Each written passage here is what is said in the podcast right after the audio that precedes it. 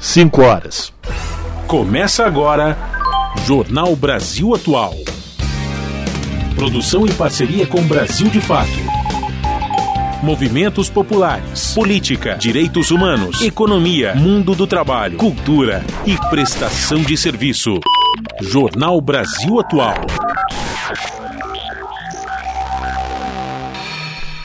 Olá, muito boa tarde. Hoje é quarta-feira, dia 13 de dezembro. Eu sou Rafael Garcia, junto com Cosmo Silva, apresentando mais uma edição do Jornal Brasil Atual. E estas são as manchetes de hoje. COP28 termina com apelo à transição dos combustíveis fósseis. Secretário-geral da ONU diz que eliminação progressiva do principal fator causador das alterações climáticas é inevitável. E a Assembleia Geral das Nações Unidas adota resolução exigindo cessar-fogo humanitário imediato em Gaza. O texto da reunião dos 193 Estados-membros pede cumprimento de leis internacionais que protegem civis e exige libertação de todos os reféns. E o Senado instala a CPI da Braskem. Omar Aziz, do PSD, será o presidente e Jorge Cajuru, do PSB, o vice. Início dos trabalhos só em fevereiro, depois do recesso parlamentar. Sabatinados, Flávio Dino e Paulo Gonet defendem limites para a atuação do STF e PGR. A votação dos relatórios é secreta, tanto na Comissão de Constituição e Justiça como no plenário do Senado. Ainda continua a arguição dos senadores aos dois. E a fase mais perversa da ditadura completa 55 anos com o AI-5 que o bolsonarismo evocou.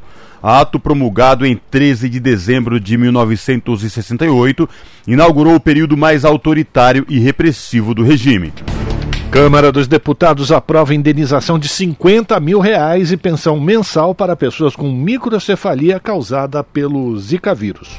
E o presidente Lula sanciona a taxação dos super ricos, considerada essencial para a arrecadação de 2024 taxação de offshores e fundos exclusivos que incide sobre investimentos bilionários no exterior, isentos até então, deve elevar as receitas em 20 bilhões de reais já no próximo ano, segundo a Fazenda.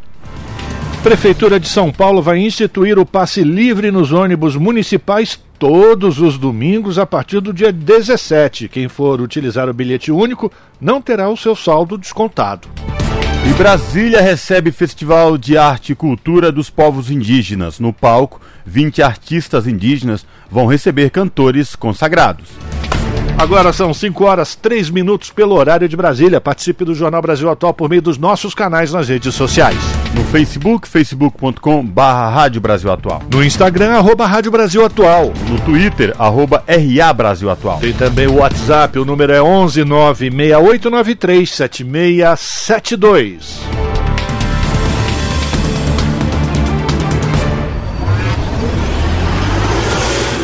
Jornal Brasil Atual, uma parceria com Brasil de Fato. Na Rádio Brasil Atual, tempo e temperatura. A tarde desta quarta-feira aqui na capital paulista é de tempo ensolarado e abafado. Os termômetros marcam 28 graus neste momento. Não tem previsão de chuva para hoje. Na madrugada, o tempo continua firme e limpo, com temperatura na casa dos 19 graus. Na região do ABC, Santo André, São Bernardo do Campo e São Caetano do Sul, a tarde desta quarta-feira é de tempo pouco nublado e abafado, agora 26 graus. No ABC Paulista se descarta a previsão de chuva. No período da noite e madrugada, a previsão é de tempo limpo, com temperatura na casa dos 18 graus. Em Mogi das Cruzes, a tarde desta quarta-feira é de sol e calor. Os termômetros marcam 26 graus neste momento. Sem previsão de chuva para hoje. Na madrugada, o tempo será parcialmente nublado e a temperatura fica na casa dos 18 graus. Em Sorocaba, a tarde desta quarta-feira é de tempo ensolarado e temperatura alta. Os termômetros marcam neste momento 30 graus. Em Sorocaba não tem previsão de chuva. Na madrugada, o tempo segue firme com temperatura na casa dos 19 graus. E em São Luís do Paraitinga, nada diferente. A tarde desta quarta-feira é de tempo limpo e firme, agora 26 graus na região, sem chance de chuva para hoje. Na madrugada, a temperatura fica na casa dos 17 graus em São Luís do Paraitinga, com tempo parcialmente nublado. Rafa, Cosmo, no finalzinho do jornal eu volto para falar como fica o tempo nesta quinta-feira. Na Rádio Brasil Atual. Está na hora de dar o serviço. Vamos lá, 5 horas 5 minutos, trânsito na cidade de São Paulo, final de tarde de quarta-feira. A CT, a Companhia de Engenharia de Tráfego, diz que nesse momento são 601 quilômetros de ruas e avenidas monitoradas com trânsito congestionado. A Zona Oeste lidera o ranking de lentidão, o ranking de lentidão. São 184 quilômetros. A Zona Sul vem depois com 167, Zona Leste 99. Zona Norte, 87, por fim, região central, 64 quilômetros de ruas e avenidas monitoradas pela CT com trânsito congestionado. E a Companhia de Engenharia de Tráfego já diz que a tendência é de crescimento desse índice de, de congestionamentos para o início da noite, viu, minha gente? E mais um recadinho: carros com placas finais 5 e 6 estão proibidos de circular no centro expandido de São Paulo de agora até as 8 horas da noite por conta do rodízio municipal de veículos. Vamos saber como é que está a situação do transporte público sobre trilhos com ele, o nosso astro, Cosmo Silva. Boa tarde, Cosmo. Boa tarde, Rafael Garcia ouvintes do Jornal da Rádio Brasil Atual. Hoje com o sol não brigando comigo diretamente aqui do estúdio do, da Rádio Brasil Atual, ele já está por trás de um prédio aqui na Avenida Paulista, portanto, não vai apagar o brilho. Mas vamos aqui às informações do metrô da cidade de São Paulo. Olhando aqui o site da companhia, o metrô informa que todas as linhas operam em situação de tranquilidade para os passageiros neste momento, aí sem nenhuma intercorrência. E essa mesma situação se repete na CPTM, que é a Companhia Paulista de Trens Metropolitanos, que atende aí a capital e grande São Paulo, incluindo o ABC Paulista. CPTM informa que as linhas Rubi, Turquesa, Coral, Safira, Jade, Diamante e Esmeralda, todas em situação de normalidade para os passageiros nesta tarde de quarta-feira. Rafael, quem pretende pegar as rodovias Anchieta ou Rodovia dos Imigrantes nesta tarde? Boa viagem, boa viagem, porque não tem nenhum problema, segundo a concessionária que administra a, o sistema Anchieta Imigrantes. Se esse é o seu caso, você vai para a região do ABC, Baixada Santista, pode pegar a estrada, pode pegar o seu carro, porque, segundo a Ecovias, o sol está brilhando em todo o caminho, não tem neblina no alto da serra, não tem excesso de caminhões, ou seja, um bom momento para você pegar a estrada se eles não estiverem mentindo para a gente, viu? Se esse é o seu caso, meu amigo, minha amiga, pode pegar o seu carro, boa viagem, mas continua ligado aqui na Rádio Brasil Atual. Lê, lê, lê, lê, lê, oh, oh, oh, Rádio Brasil Atual. Jornal Brasil Atual. Uma parceria com Brasil de Fato. São 5 horas e 8 minutos. A Assembleia Geral adota resolução exigindo o cessar-fogo humanitário em Gaza. Documento enfatiza a necessidade de implementação imediata da medida. Texto da reunião dos 193 Estados-membros pede cumprimento de leis internacionais que protejam civis e exige libertação imediata e incondicional de todos os reféns. Da ONU News em Nova York, a reportagem é de Mayra Lopes. A Assembleia Geral da ONU adotou uma resolução demandando um cessar-fogo humanitário imediato na faixa de Gaza.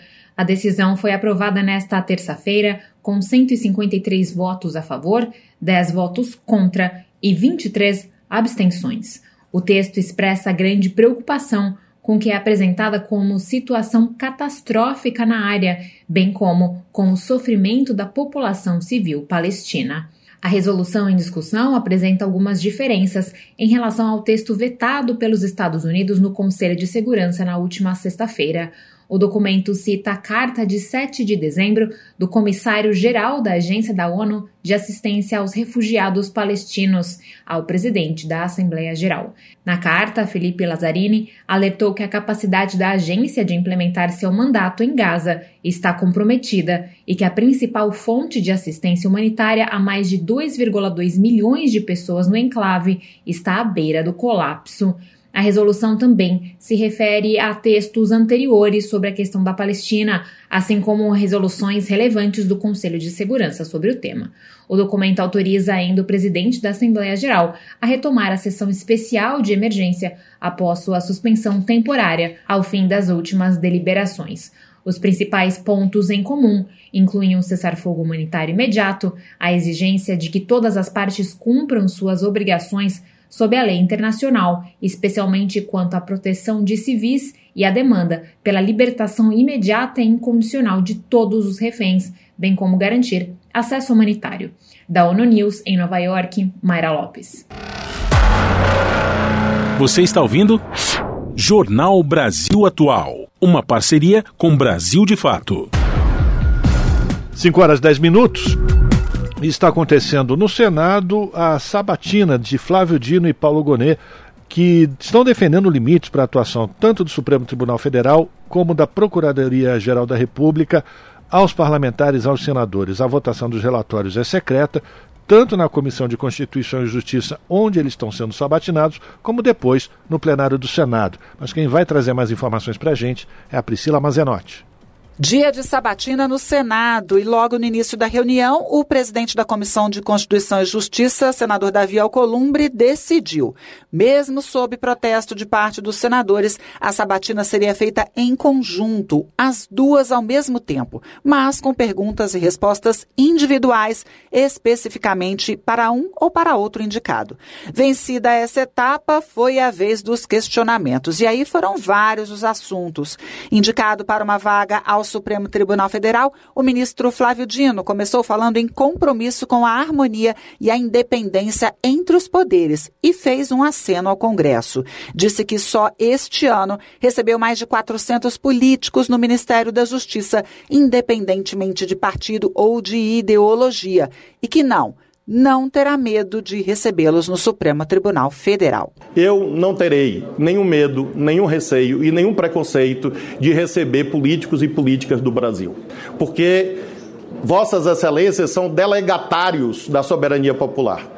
Independentemente das cores partidárias, terão idêntico respeito, como assim fiz na minha vida inteira. Dino ainda disse ser contra decisões monocráticas, aquelas individuais e que não cabe ao Supremo Tribunal Federal o papel de legislar. Tenho a exata dimensão que o Poder Judiciário não deve criar leis.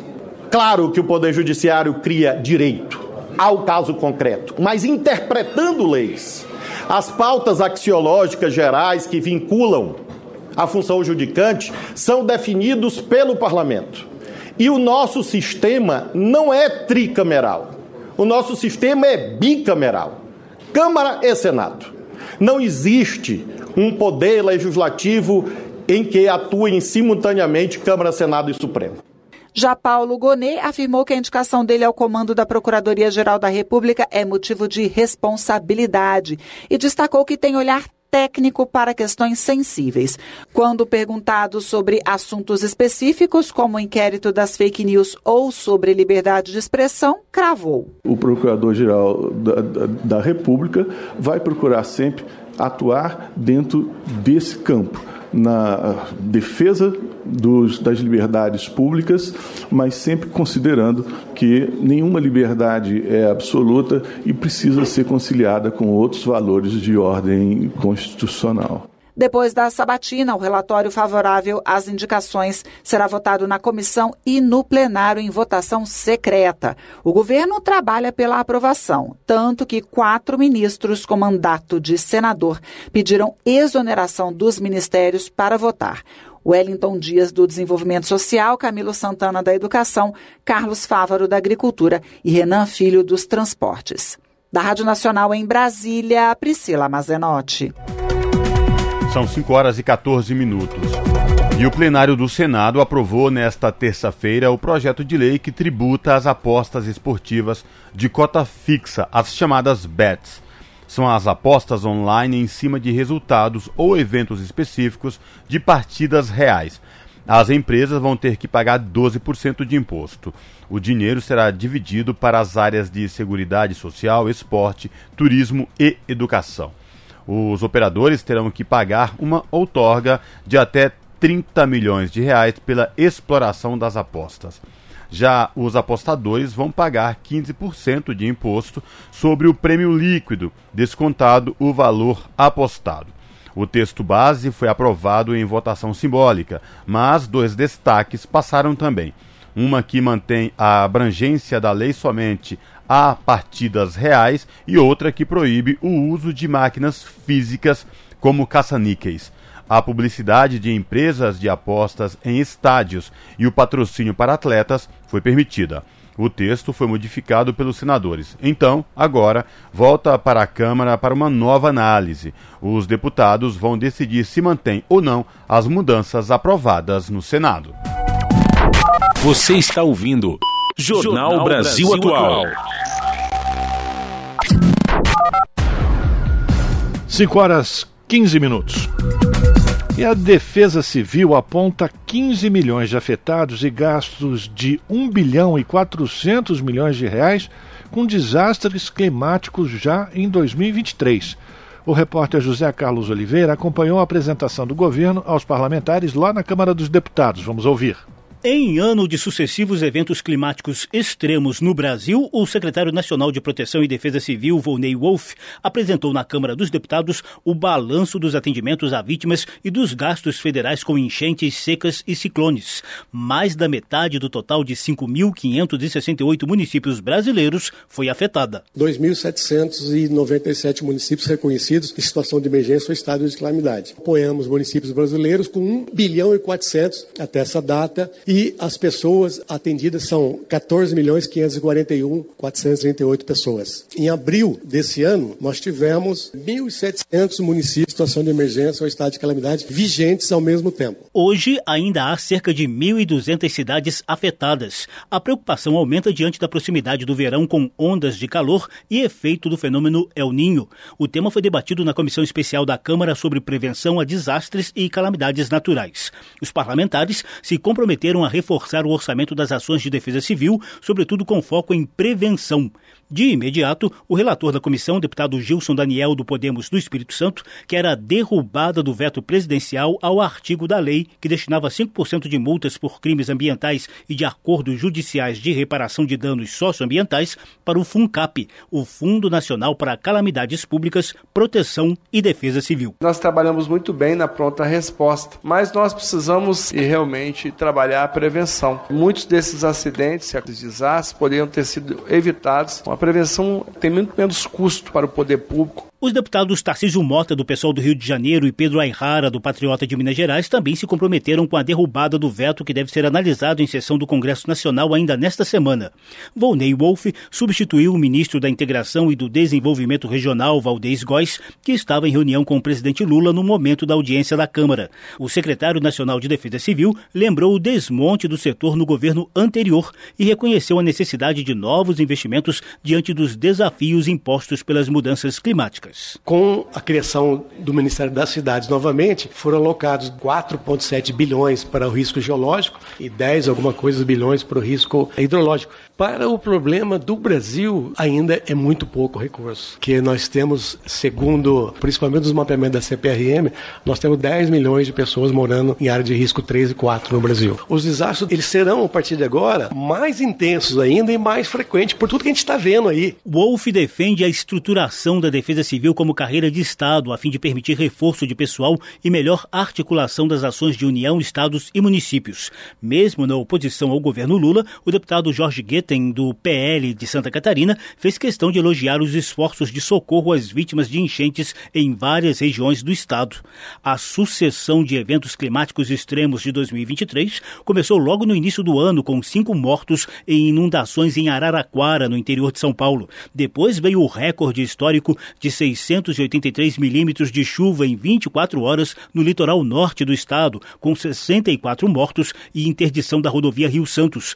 Em junho, começou a sequência de ciclones extratropicais na região sul, com saldo de 49 mortos e mais de 100 municípios afetados, sobretudo no Rio Grande do Sul.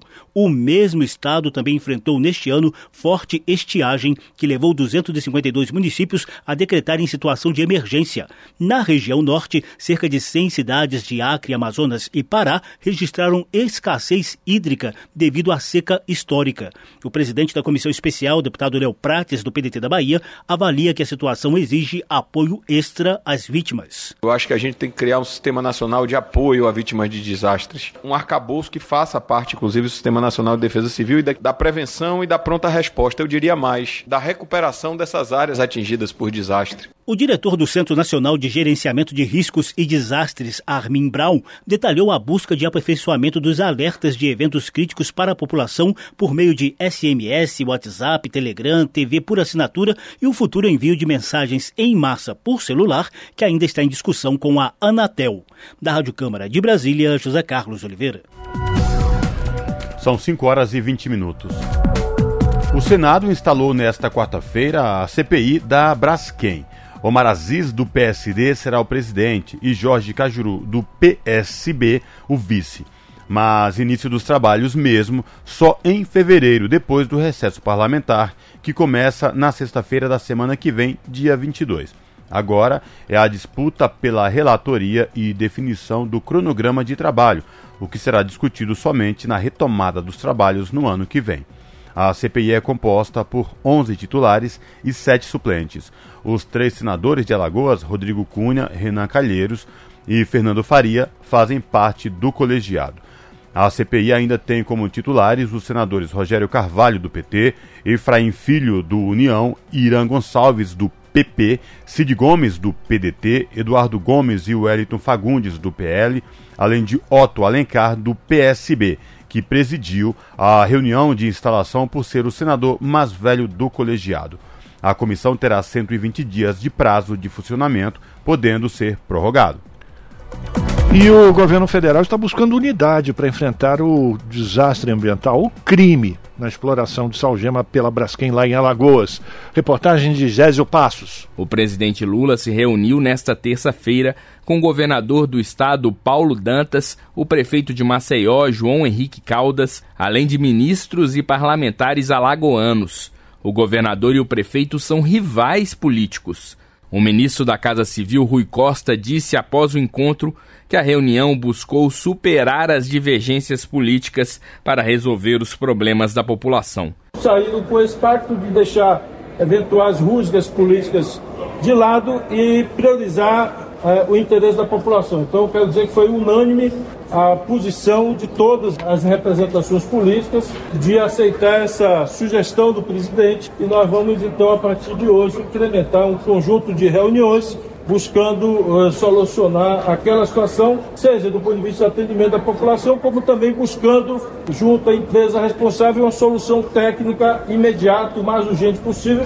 Rui Costa disse ainda que são necessários estudos independentes para uma nova delimitação da área de risco, podendo estender-se a novas realocações. O ministro da Casa Civil ressaltou que tanto o Estado quanto o município devem continuar suas ações jurídicas. Para ele, o primeiro passo é fazer uma governança conjunta da situação. Hoje o pacto foi para a gente fazer essa governança. Nós não detalhamos hoje as iniciativas. Todas as medidas reparatórias correrão, é evidente, por conta da empresa causadora do problema. Então nós vamos sentar a partir de hoje para estabelecer uma governança de cunho técnico, de cunho pragmático, que tente deixar ao lado as disputas políticas. Objetivamente é isso. Não tem resposta agora para nenhum ponto específico, não foi objeto da reunião. Rui Costa contou ainda que Lula deve visitar Alagoas quando estiver definido uma solução para resolver os problemas dos moradores. O ministro ainda reforçou que os problemas causados pela mineração em Alagoas não são responsabilidade dos gestores atuais, mas sim de todo o processo de mineração que iniciou há mais de 40 anos em Maceió. Da Rádio Nacional em Brasília, Gésio Passos. São 5 horas e 24 minutos. A Vale, JBS e a Braskem Conheça os vilões do clima que pregaram sustentabilidade na COP28. Caso Braskem expõe outras grandes emissoras de carbono que usam agendas verdes para esconder ficha suja socioambiental. As informações com Douglas Matos, do Brasil de Fato.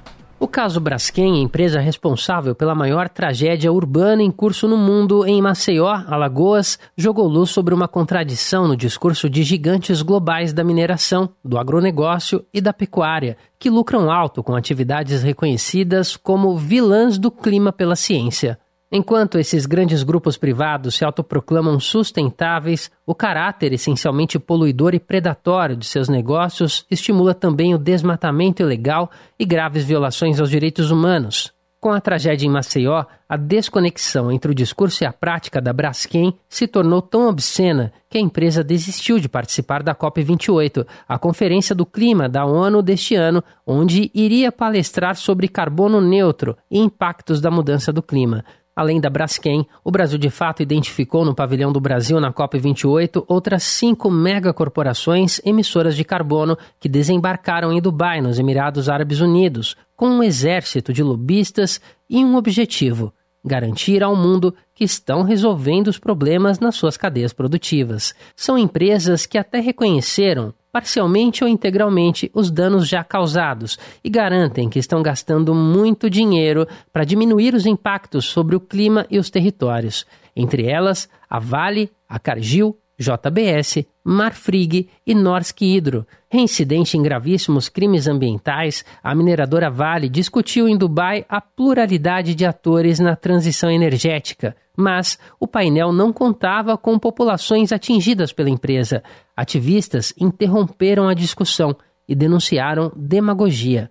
Duas lideranças da rede Vozes Negras pelo Clima, que interromperam em protesto a apresentação da mineradora brasileira na COP, falaram ao Brasil de fato. Elas afirmaram que a empresa e outras companhias foram a Dubai vender sustentabilidade, mas destroem o meio ambiente. Luciana Souza vê a atuação das multinacionais como uma grande hipocrisia.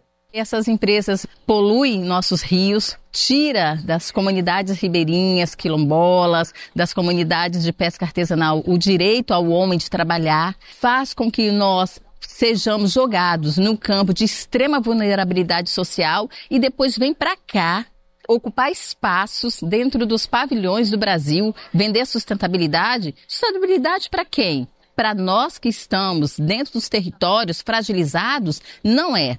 Que fingimento é esse? Para nós, essas empresas dentro da nossa comunidade só leva desolação, crime, causam ecocídios e causam a destruição. Camila Aragão, também da Rede Vozes Negras pelo Clima, foi outra que participou do protesto que emparedou executivos da Vale em Dubai reagimos porque nos atravessa aquele diálogo que não acontece, né? Ah, na nossa realidade, nós estamos morrendo nas nossas bases, nos nossos territórios, é com lama, é com chorume, é com é, metais pesados. Então, é quando a gente vê, né, negociadores e é, organizações na mesa né, é, dialogando sobre inexistência, sem, sem nos nem reparar, nem reparando o passado, imagine negociando o nosso futuro.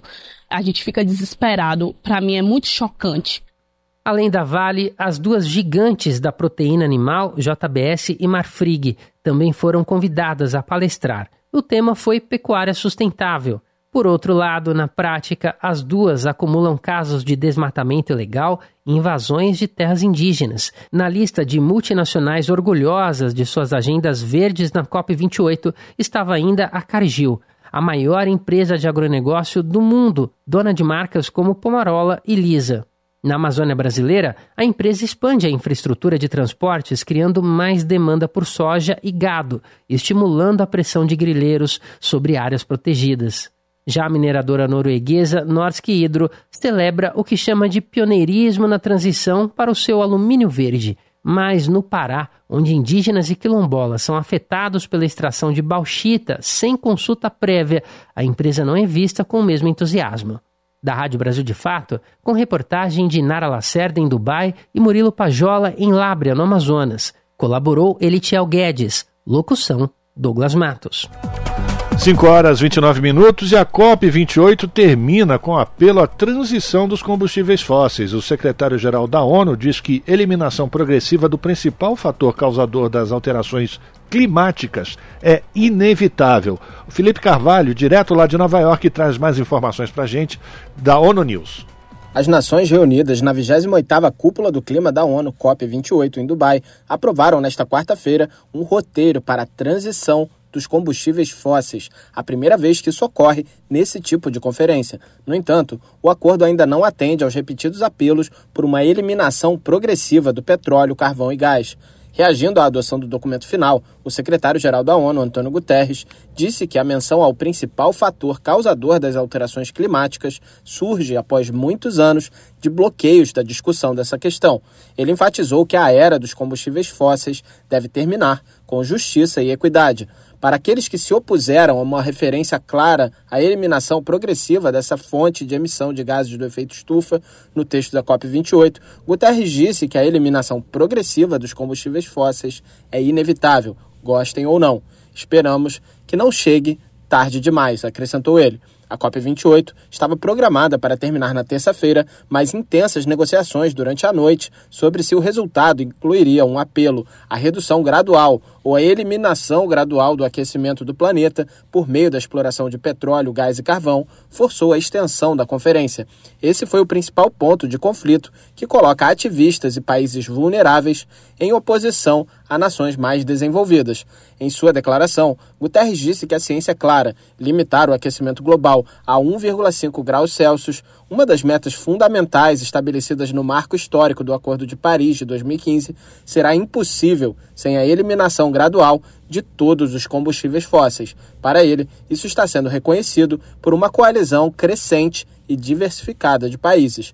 Os negociadores da COP28 também concordaram em compromissos para triplicar a capacidade das energias renováveis e duplicar a eficiência energética a 2030, além de terem realizado progressos em relação à adaptação e ao financiamento. De acordo com o secretário-geral, os avanços incluem a operacionalização do Fundo para Perdas e Danos, embora os compromissos financeiros sejam muito limitados.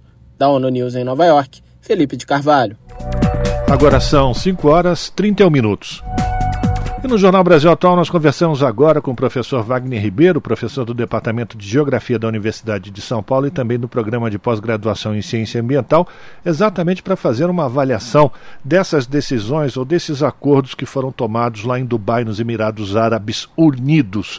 Professor Wagner, muito boa tarde, bem-vindo aqui ao Jornal Brasil Atual. Sua avaliação, professor, conseguimos é, ter um avanço a partir dessas disputas entre os combustíveis fósseis e as energias consideradas limpas, professor? Veja, Rafael, eu, primeiro, boa tarde, boa tarde quem nos acompanha. Semana passada eu mostrei um cenário um pouco pessimista em relação ao documento final. E eu tenho que dizer que eu saio positivamente é, mais otimista dessa conferência, né?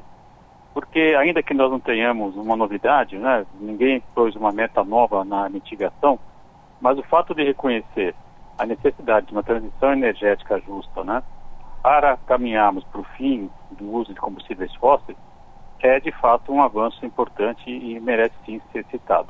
Né.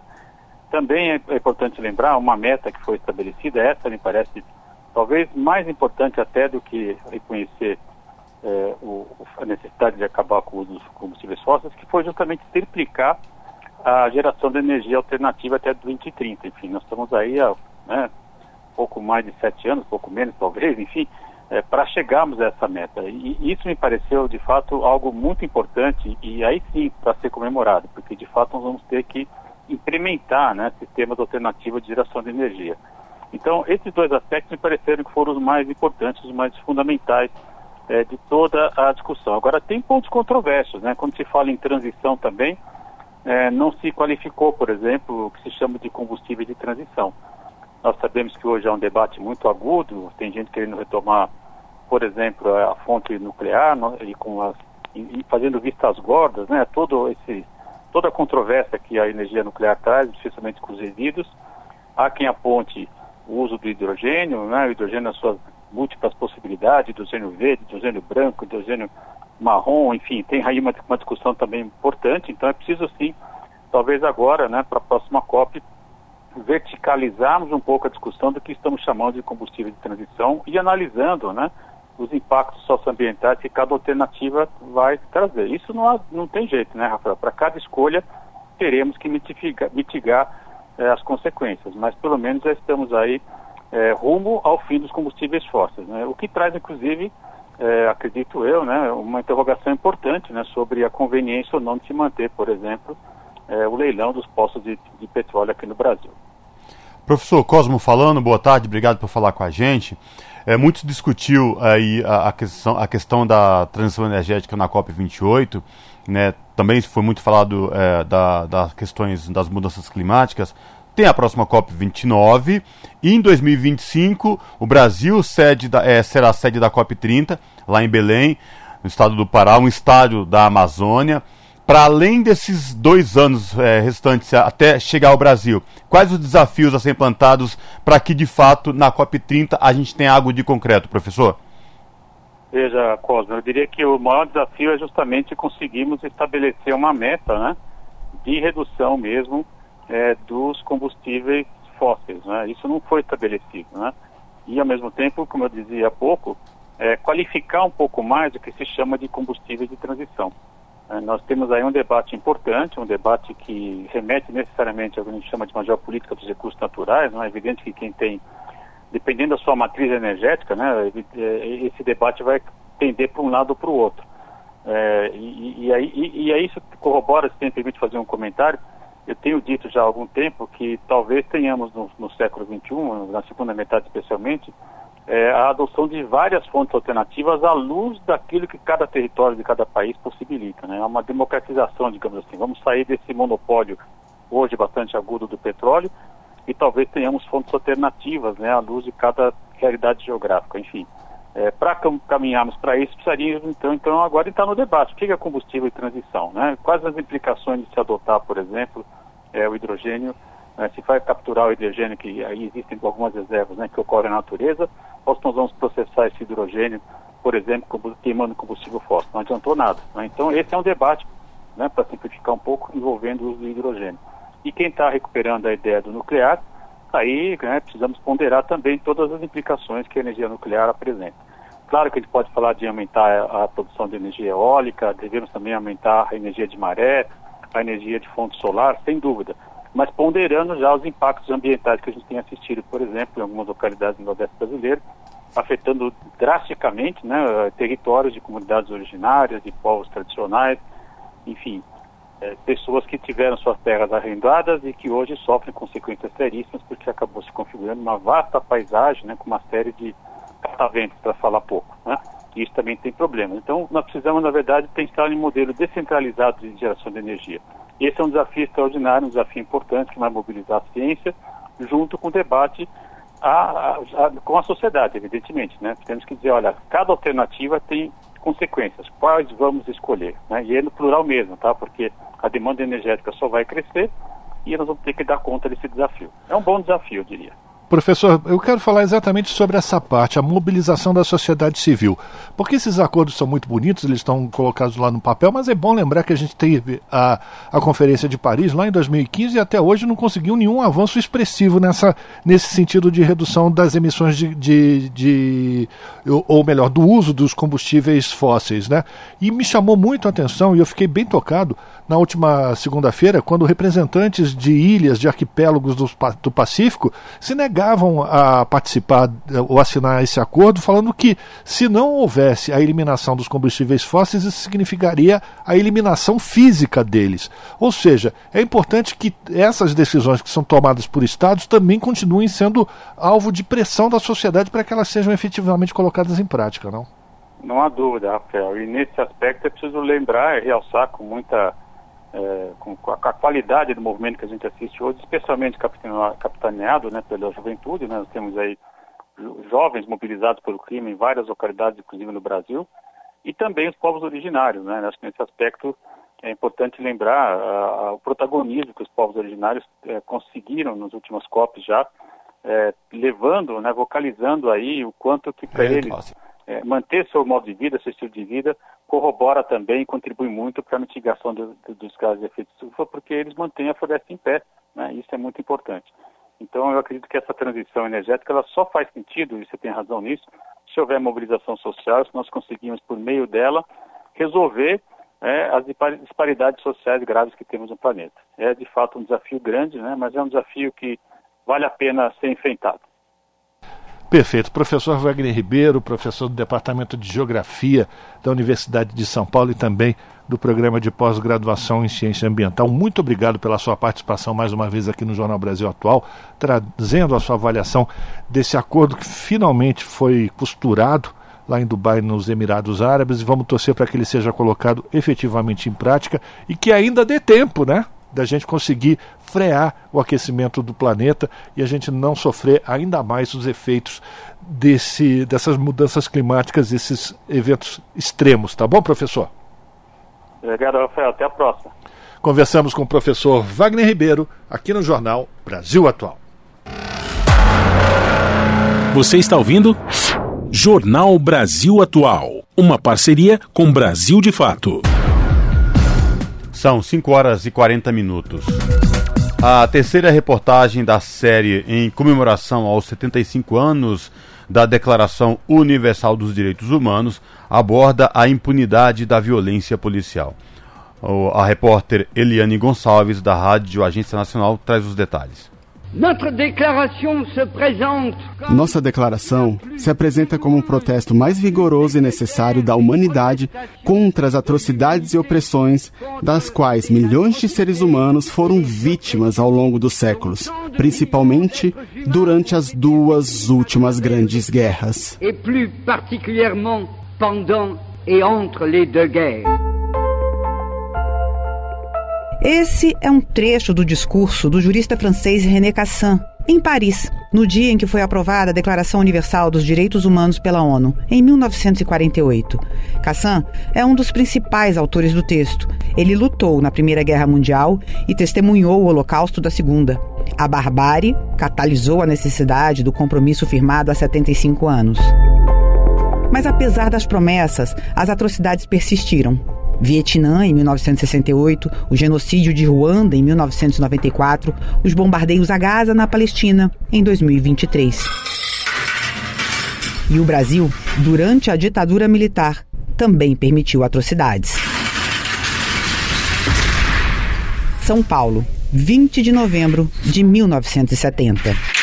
O estudante secundarista que lutava contra a ditadura militar é preso e levado para o recém-criado DOICOD. A primeira coisa que acontecia com a pessoa presa aqui, ela era já ainda no pátio, já era colocada pelada. Então, a partir daquele centro ali, as pessoas, os presos já estavam pelados, já estavam sendo torturados pelo simples fato de atravessar o pátio, esperar aqui e subir e aqui em cima funcionavam então as salas de tortura.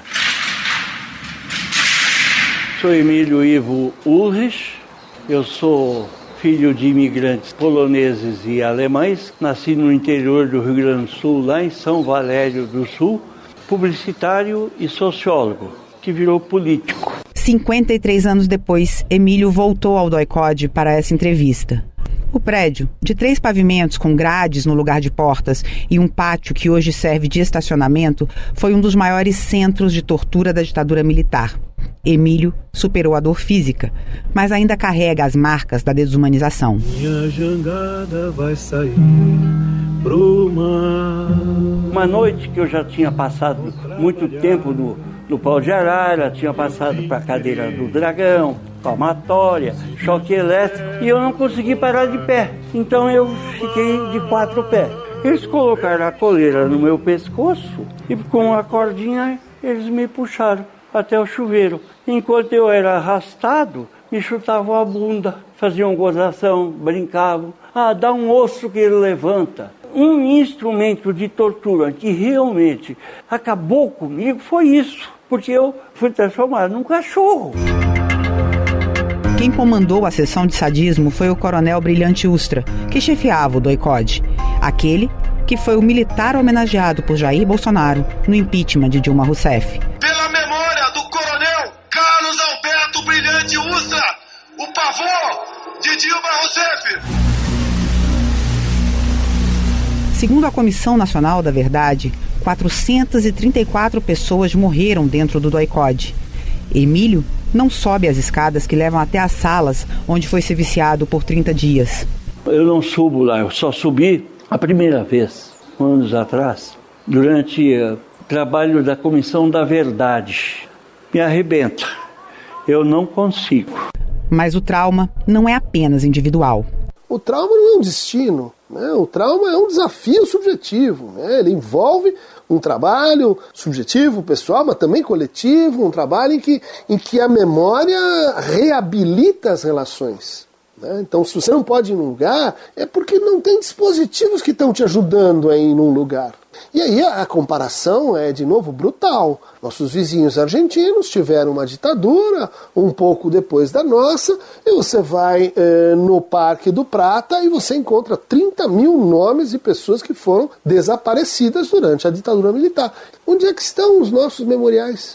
Esse é o psicanalista e professor do Instituto de Psicologia da USP, Christian Dunker. E jamais em tempo algum, depois da ditadura militar, nós fizemos uma reforma na nossa polícia. Ela é educada, ela é formada, ela mantém a mesma cultura daqueles que há 40 anos eram torturadores profissionais. Ou seja, nenhum dos torturadores foi julgado. O Brasil foi o último país a ter uma comissão é, da verdade e ela foi bloqueada na divulgação dos seus resultados. Quer dizer, o nosso letramento né, policial para os direitos humanos é abaixo do sofrível. Onde estão os professores? Onde estão as academias abertas? Onde estão aqueles que estão promovendo uma cultura diferente? Uma cultura que poderia fazer nossos policiais, que ainda são que militares, PM. Isso é um atraso, o resíduo obsceno da ditadura militar. E sem passar a limpo a história, os erros se repetem e os direitos mais básicos ficam no papel. Maurício Monteiro, sobrevivente do massacre da Casa de Detenção de São Paulo. Hoje eu sou educador e mediador no Espaço Memória Carandiru. Sou empresário e tenho um canal no YouTube Prisioneiro 84901. Esse é o Maurício, sobrevivente do massacre do Carandiru em 1992. Direitos humanos é uma coisa tão ampla, mas hoje eu traria como vida trataria como uma vida, porque acho que deveria ser o direito que todo mundo deveria ter. E nós, principalmente nós pretos, pobres periféricos, nós não temos esse direito. Direito à vida, tirado de 6.429 pessoas que morreram em intervenções policiais só em 2022, uma média de 17 pessoas por dia, sendo que 8 a cada 10 dos mortos eram pessoas negras. As polícias mais letais estão no Amapá, Bahia e Rio de Janeiro, nessa ordem. Os dados são do Anuário Brasileiro de Segurança Pública de 2022. Com a produção e colaboração de Tiago Padovan, sonoplastia de José Maria Pardal, edição de Beatriz Arcoverde, aqui é Eliane Gonçalves para a Rádio Agência Nacional.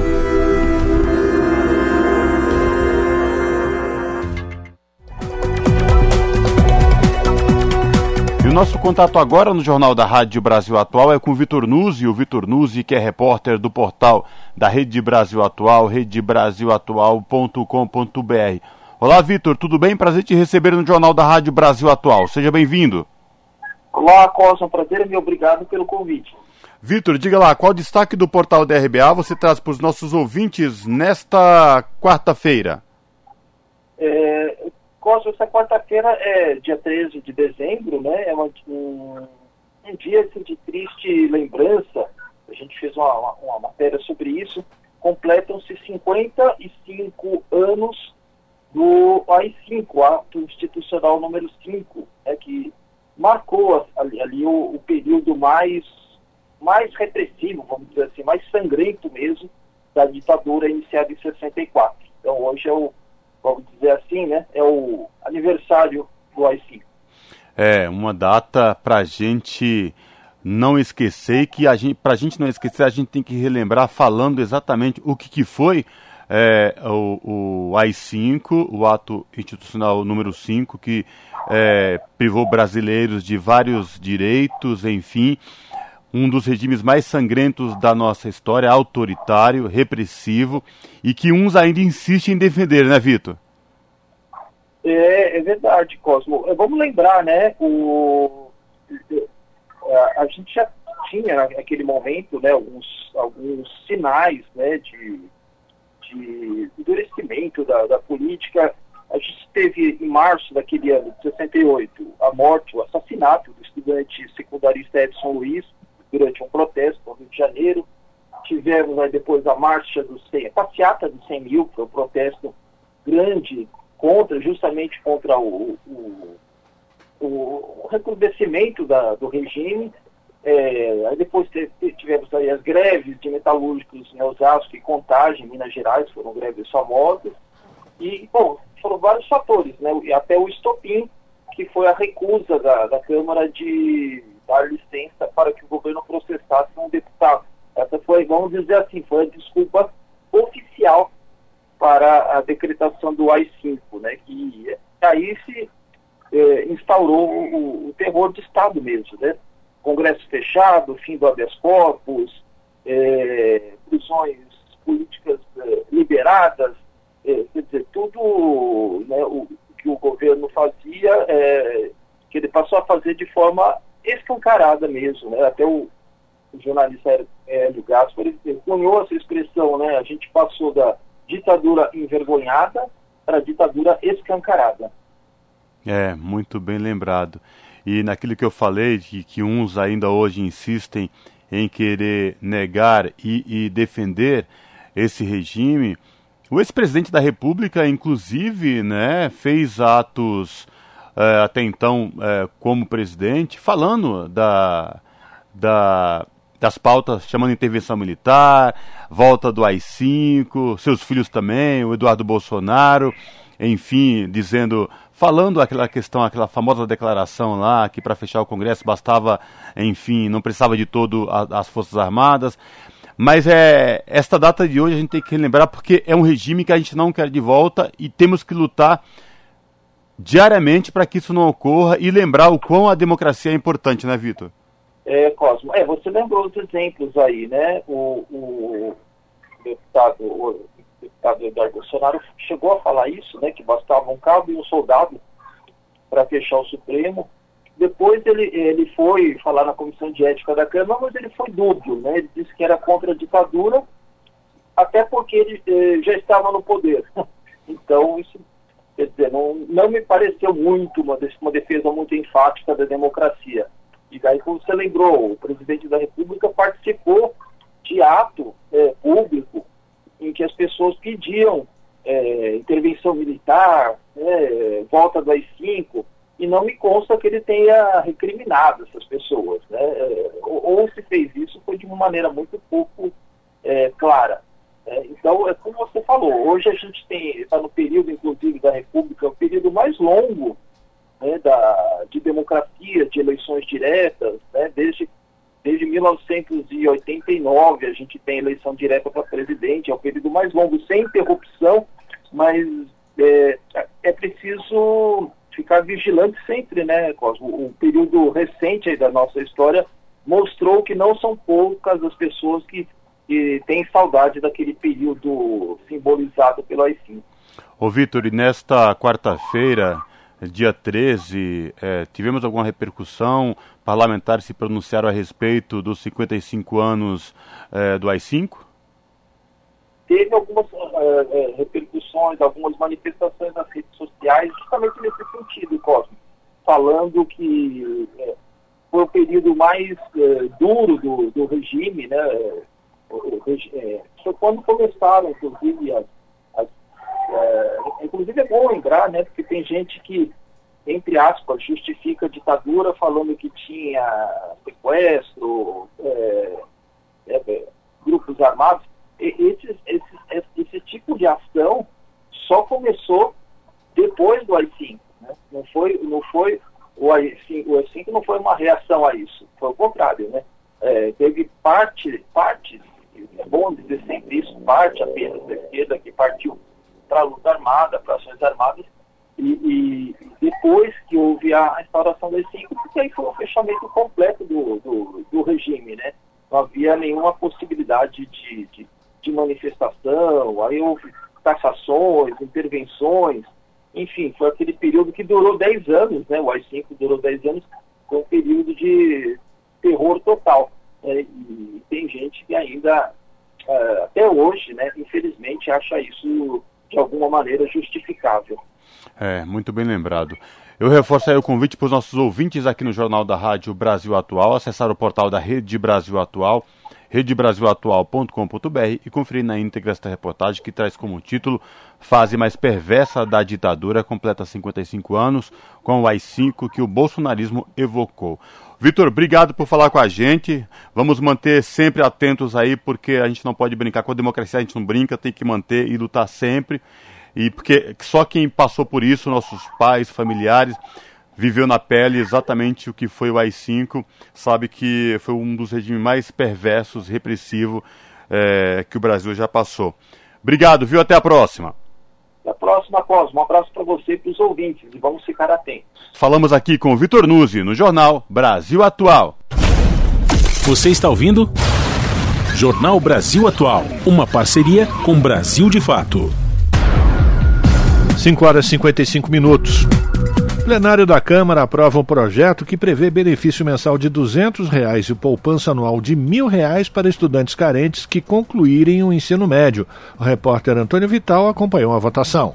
Deputados e deputadas aprovaram um projeto que cria um incentivo que pode chegar a 200 reais por mês, além de uma poupança de cerca de 1.000 reais por ano, em caso de aprovação, para estudantes carentes do ensino médio. Um milhão e meio de estudantes podem ser beneficiados. A poupança só poderá ser sacada pelo aluno depois da conclusão do ensino médio. Os valores exatos serão definidos por regulamento a ser elaborado pelo governo federal. O projeto principal, que deu origem ao texto aprovado pela Câmara, foi apresentado pela deputada Tabata Amaral, do PSB de São Paulo, com o objetivo de reduzir a evasão escolar e aumentar as taxas de aprovação e conclusão do ensino médio. Outros quatro projetos parecidos foram consolidados em um único texto pelo relator, deputado Pedro Xay, do PT de Santa Catarina. Ele estimou em 20 bilhões de reais o custo dos dois benefícios até 2025. Esses recursos terão como fonte um fundo a ser criado com recursos do governo federal. Terão direito aos dois benefícios estudantes de baixa renda de famílias inscritas no Cadastro Único para Programas Sociais do Governo Federal, o CAD Único. A prioridade será para alunos e alunas com renda familiar de até 218 reais por pessoa. Também poderão receber a mensalidade e a poupança anual estudantes de 19 a 24 anos da modalidade Educação de Jovens e Adultos. Mas a proposta estabelece condições para o recebimento da mensalidade e da poupança anual. Uma delas é frequentar pelo menos 80% das aulas, percentual que poderá ser revisto para 85% após três anos. O texto original previa a frequência mínima exigida em lei, que é de 75%, mas foi ampliada após acordo com partidos da oposição, que assim concordaram em aprovar a proposta de maneira simbólica, sem votos contrários. Além da frequência, outras exigências para o recebimento dos benefícios são participar do Enem e dos exames do Sistema de Avaliação de Educação Básica, o SAEB. Já os alunos da educação de jovens e adultos terão que participar do ENSEJA, o Exame Nacional da Modalidade. O relator Pedro Xay classificou a aprovação da proposta como histórica e defendeu a medida como maneira de fazer com que jovens carentes concluam o ensino médio.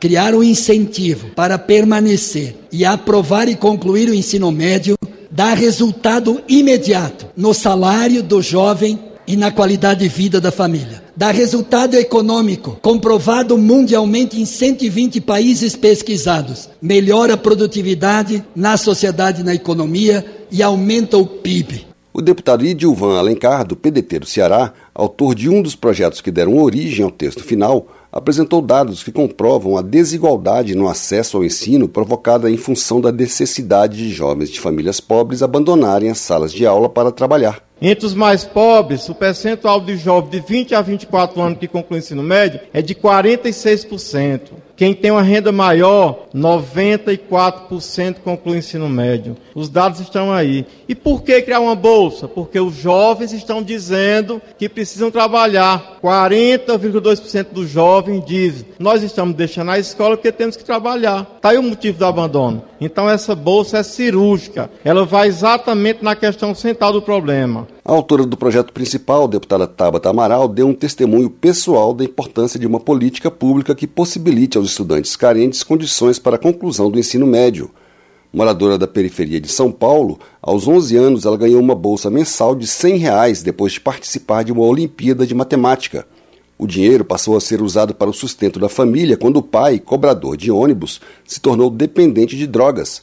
Ela contou que só não desistiu dos estudos porque foi ajudada pelos professores. Quando eu estava no ensino médio e meu pai passou a fazer uso de crack, meus professores perceberam que eu estava sem dinheiro, eu era bolsista numa escola privada, que eu realmente considerei desistir do ensino médio. E meus professores se juntaram, fizeram uma vaquinha e passaram a pagar meu almoço, meu transporte, meus livros todos os dias. E quando a gente faz uma política pública para dizer que nenhum aluno vai ter que escolher entre o prato de comida e terminar os seus estudos, essa é a melhor aposta que a gente pode fazer. O projeto que cria um incentivo que pode chegar a 200 reais por mês além de uma poupança de cerca de mil reais por ano para estudantes carentes do ensino médio, seguiu para análise do Senado. Da Rádio Câmara de Brasília, Antônio Vital. Rádio Brasil Atual. Para sugestões e comentários, entre em contato conosco por e-mail redação@jornalbrasilatual.com.br ou WhatsApp DDD 11 96893 7672. Acompanhe a nossa programação também pelo site redebrasilatual.com.br.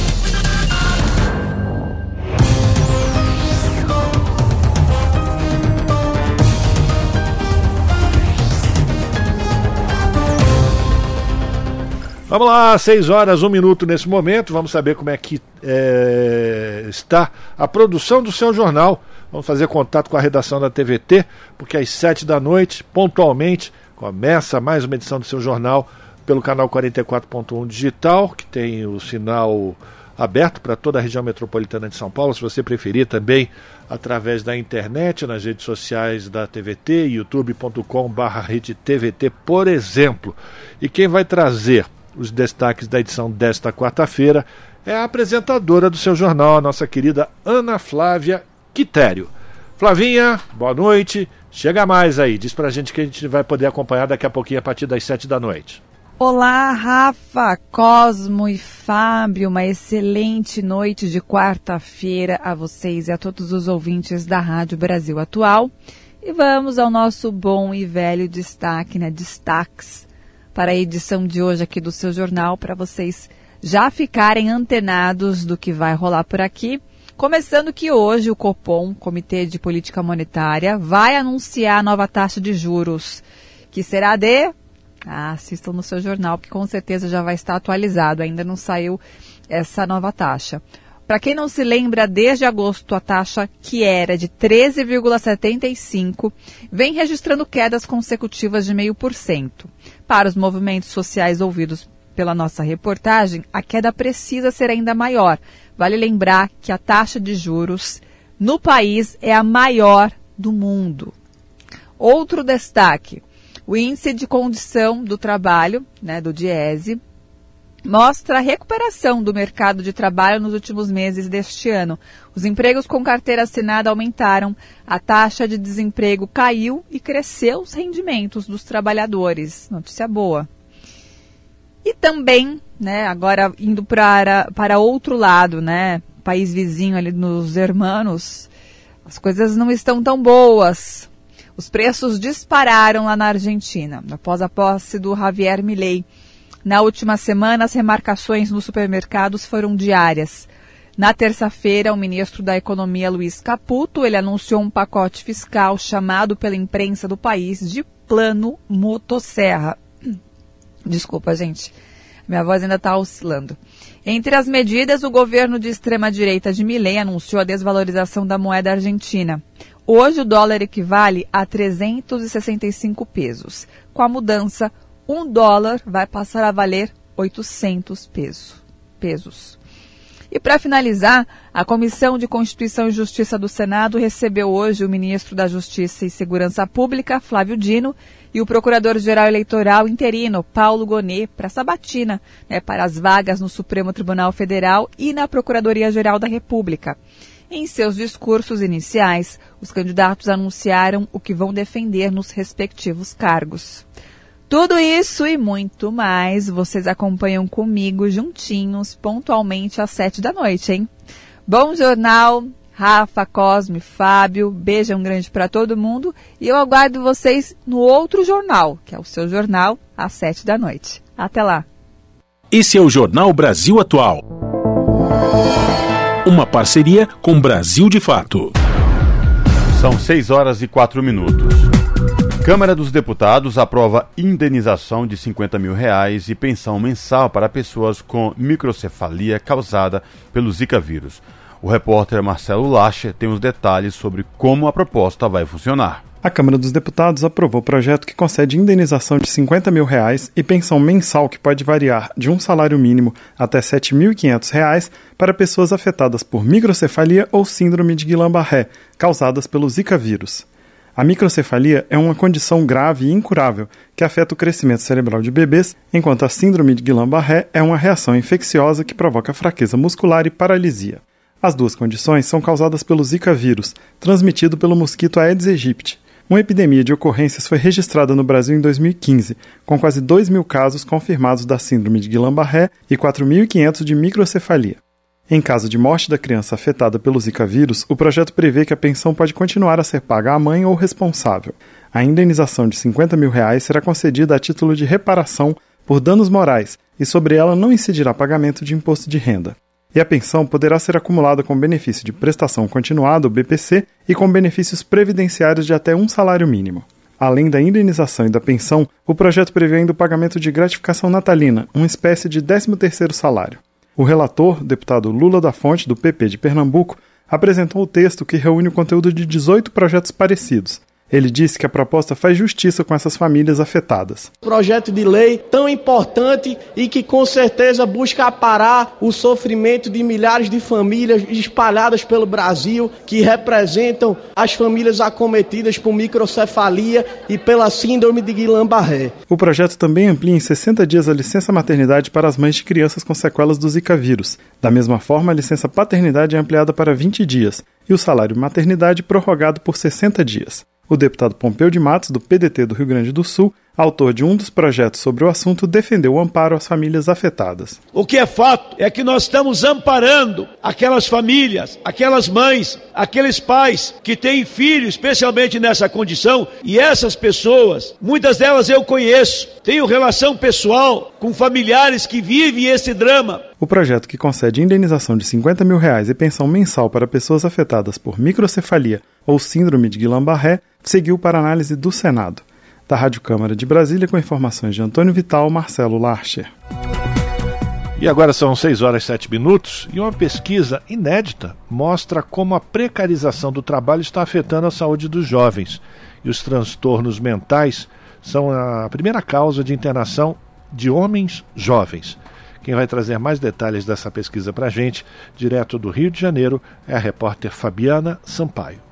Uma pesquisa divulgada nesta segunda-feira traz dados sobre a saúde dos jovens. No período de 2016 a 2022, 30% dos acidentes de trabalho notificados ocorreram em jovens, principalmente homens. Transtornos mentais são a primeira causa de internação de homens jovens, enquanto as mulheres com emprego estável e carteira assinada são as que mais notificam transtornos mentais relacionados ao trabalho. 70% 40% dos jovens entre 18 e 24 anos estão trabalhando ou procurando emprego. Helena Abramo, uma das organizadoras do estudo, defende que é preciso implementar políticas para combater a precarização do trabalho entre os jovens. Os jovens vivem, é, têm uma jornada extensa de trabalho, né? Você tem mais de 70% dos jovens têm jornadas de 40 horas ou mais de trabalho, com salários menores e com menos proteção do que a população adulta. Então, além da, da, da jornada extensa, a gente sabe também que os jovens estão mais presentes nos segmentos mais precarizados, né? Que, como aqueles trabalhos de plataforma, os trabalhos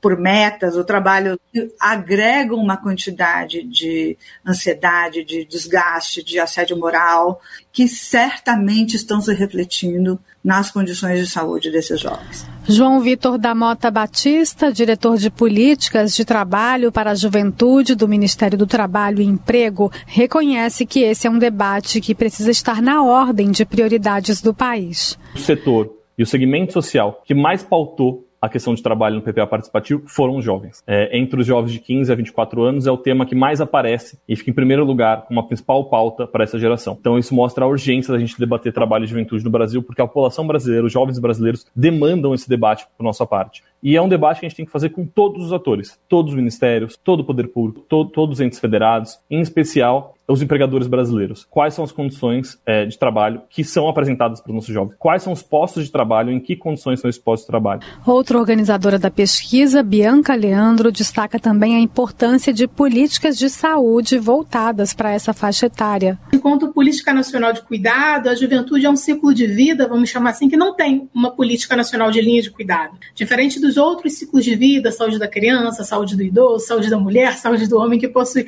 Não que eu queira fragmentar muito muito, que a gente sabe às vezes o quanto isso às vezes dificulta né, a capacidade de organização de serviços, mas é que ao estruturar uma política pública nacional que olhe para isso, estamos dizendo vamos pensar serviços de saúde que consigam olhar para esse público, para esse público que é um público que adoece, porque outra imagem que muitas vezes, né, fica no imaginário social é que jovem não adoece, né? Ainda na saúde, o documento mostrou alta procura por esterilização em mulheres jovens. Essa foi a principal causa de internação hospitalar delas na faixa de 25 a 29 anos. Foram mais de 150 mil procedimentos no período analisado. A pesquisa ainda mostra que 70% das vítimas de violência entre os jovens no país são mulheres e que 75% das mortes nessa faixa etária se devem a causas externas, que são ocorrências relacionadas à violência e acidentes. Os dados são de um dossiê produzido pela Agenda Jovem Fiocruz e pela Escola Politécnica de Saúde Joaquim Venâncio. O levantamento é relativo ao período de 2016 a 2022, com base em dados do SUS e do IBGE.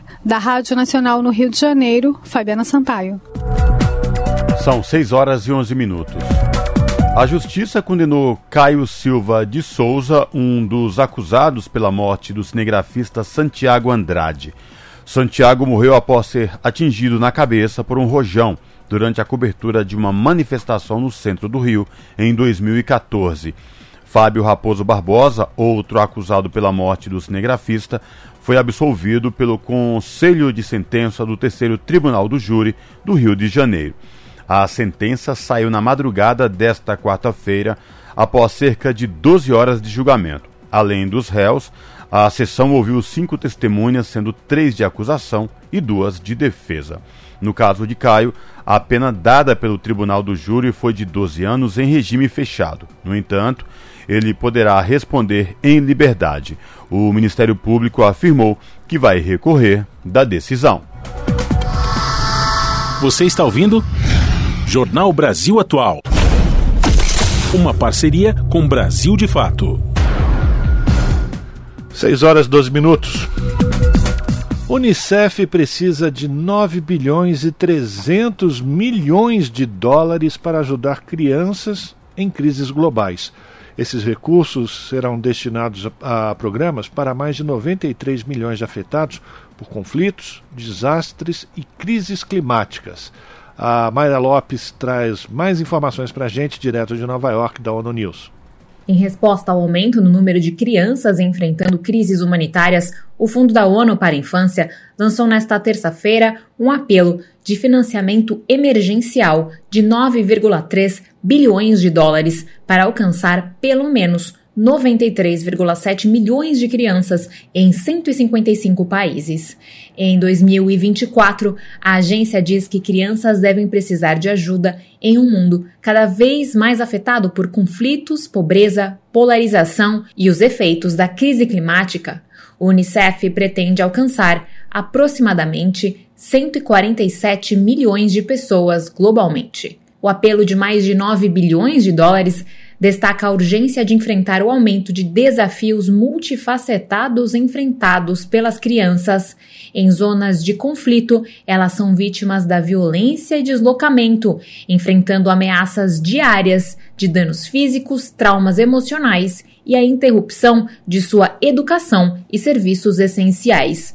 As mudanças climáticas também agravam a escala e a intensidade das emergências. Em regiões impactadas, crianças sofrem seus efeitos, colocando em risco sua saúde, gerando insegurança alimentar e hídrica e limitando o acesso à educação. Segundo o Unicef, 50% do financiamento está focado em apenas cinco emergências: Afeganistão, Ucrânia e resposta regional de refugiados, Síria, países que abrigam refugiados sírios e Etiópia.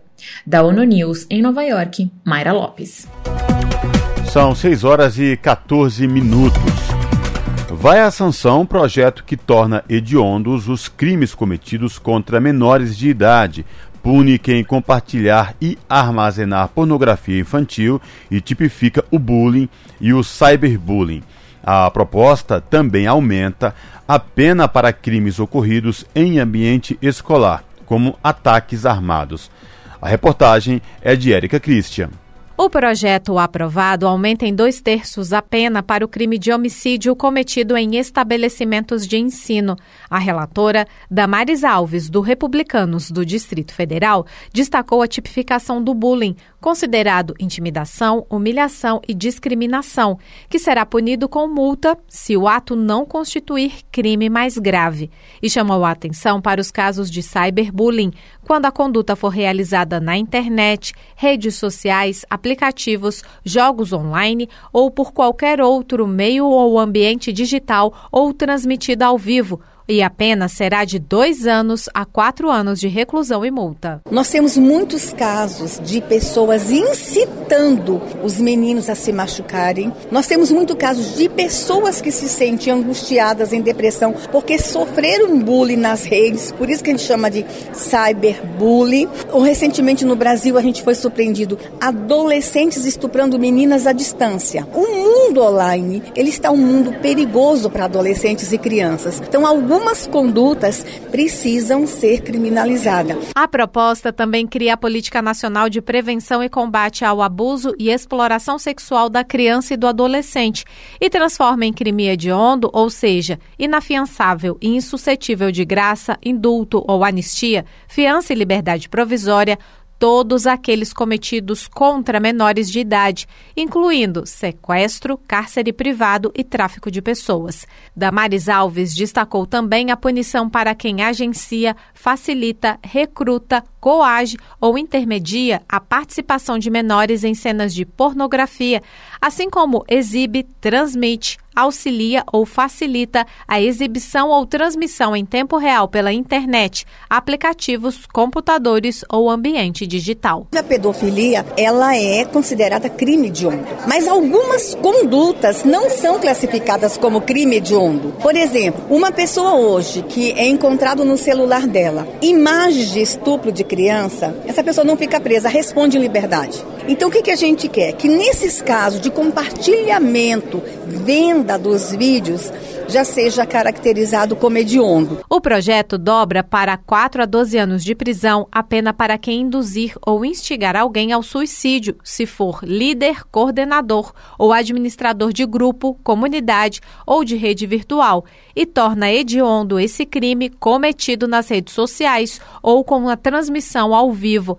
A proposta ainda obriga a apresentação a cada seis meses de certidões de antecedentes criminais de funcionários de instituições sociais voltadas para menores.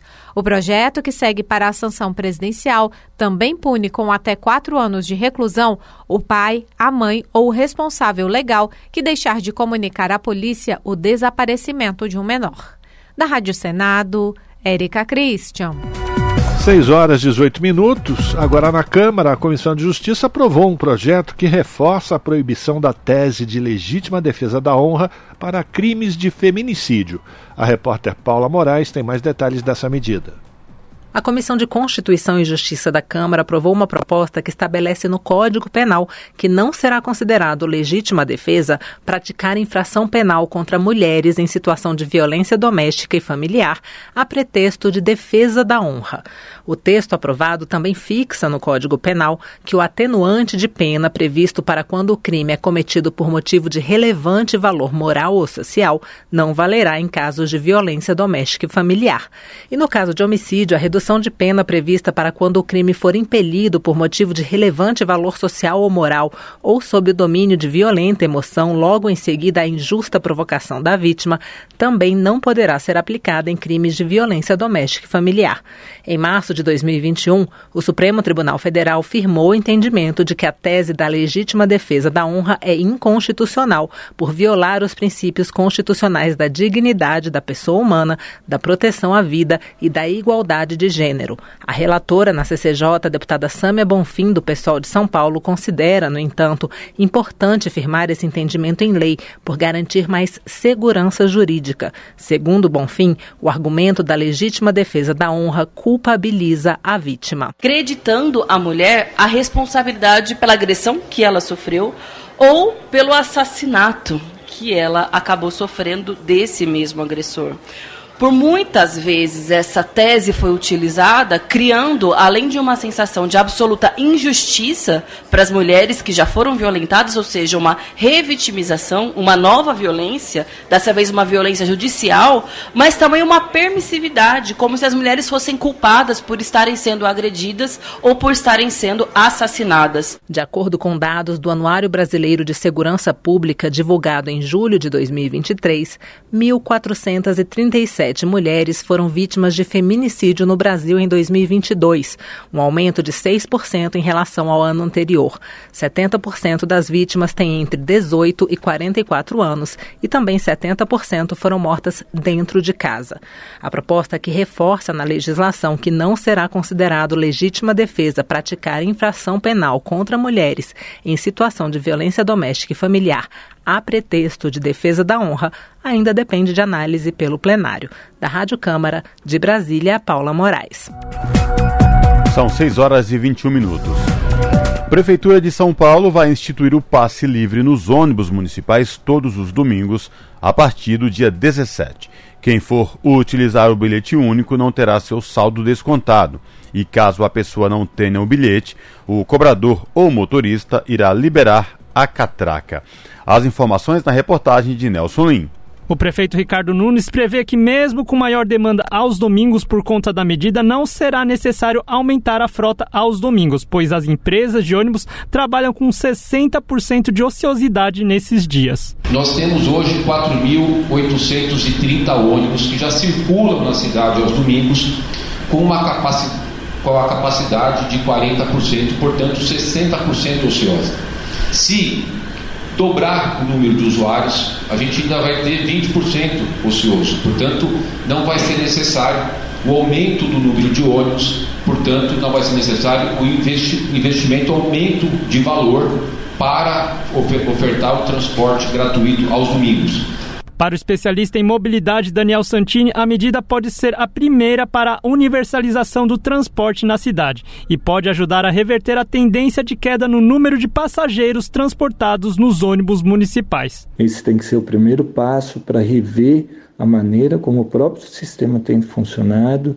Acho que pode ser uma etapa aí para testar e avaliar as possibilidades de se avançar com a política de tarifa zero universal em todos os dias da semana. Isso é necessário, é fundamental. A prefeitura está começando a se mexer para reverter uma tendência que ela é muito grave de perda de passageiros. De 2013 a 2022, a cidade perdeu um bilhão de passageiros nos ônibus municipais. Lembrando que a tarifa zero aos domingos só vai valer para os ônibus municipais. Quem for pegar trem ou metrô nesses dias vai continuar pagando passagem.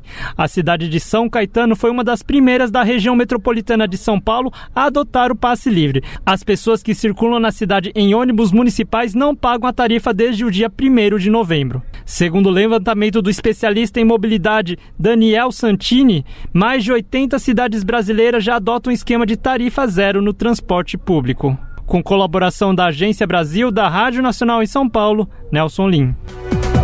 6 horas 23 minutos e o Senado brasileiro aprovou a prorrogação da cota para produções nacionais da TV Paga até o ano de 2038.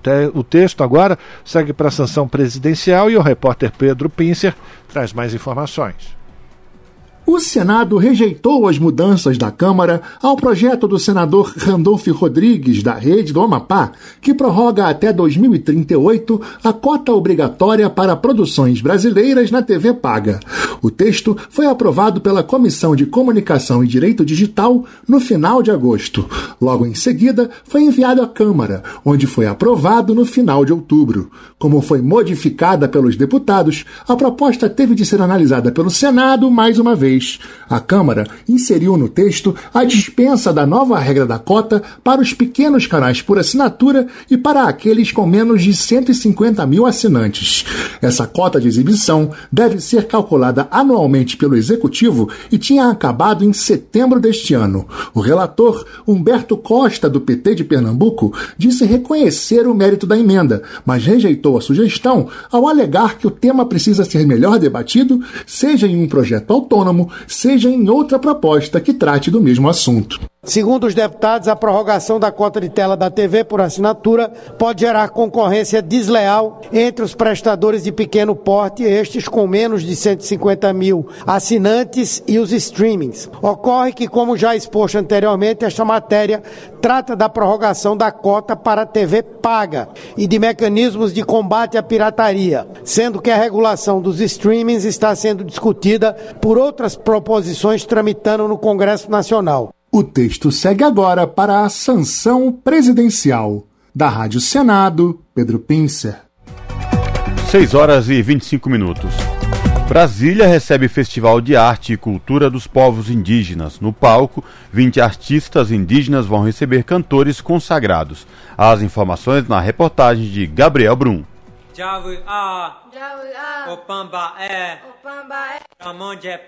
A cultura e a arte dos povos indígenas vão ser as atrações principais nesta quarta e quinta-feira em Brasília. O primeiro festival Brasil é Terra Indígena vai acontecer na esplanada do Museu Nacional da República, com entrada livre e espera receber 5 mil pessoas em cada dia. No palco, 20 artistas indígenas vão receber cantores consagrados, como Gabi Amarantos, Lenine, Felipe Cordeiro, Xamã e Mariene de Castro. O rapper Oerá é uma das atrações na noite do primeiro dia do festival. Ele já se apresentou com o DJ Alok, o rapper criolo, e vai trazer suas letras em Guarani para a capital federal. Vou estar tá indo para representar esse povo, mas também para representar muitas etnias indígenas que sonham em cantar também o rap guarani e de levar as músicas, né? Não só o rap, né? Mas sua arte, os cânticos indígenas de seu povo, né? A produtora e idealizadora do festival, Priscila Tapajouara, diz que o objetivo é mostrar a importância de preservar a cultura indígena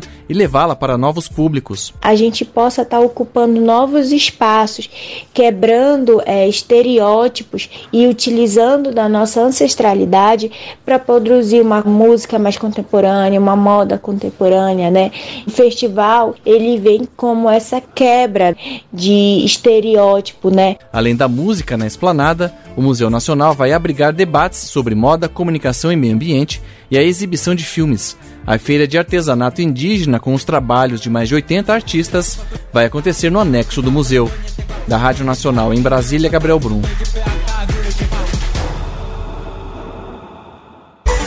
Na Rádio Brasil Atual, tempo e temperatura. E o calorzão volta a partir desta quinta-feira. A nona onda de calor está de volta, segundo o INMET, o Instituto Nacional de Meteorologia. E o que isso significa? Significa que a temperatura vai aumentar e pode chegar ou ultrapassar 5 graus acima da média do mês de dezembro, que é de 28 graus. Aqui na capital paulista, quinta-feira será de sol e calor, tempo seco e sem chance de chuva. A umidade relativa do ar pode chegar aos 30% nesta quinta-feira. Lembrando que o ideal para a saúde humana é de 60%.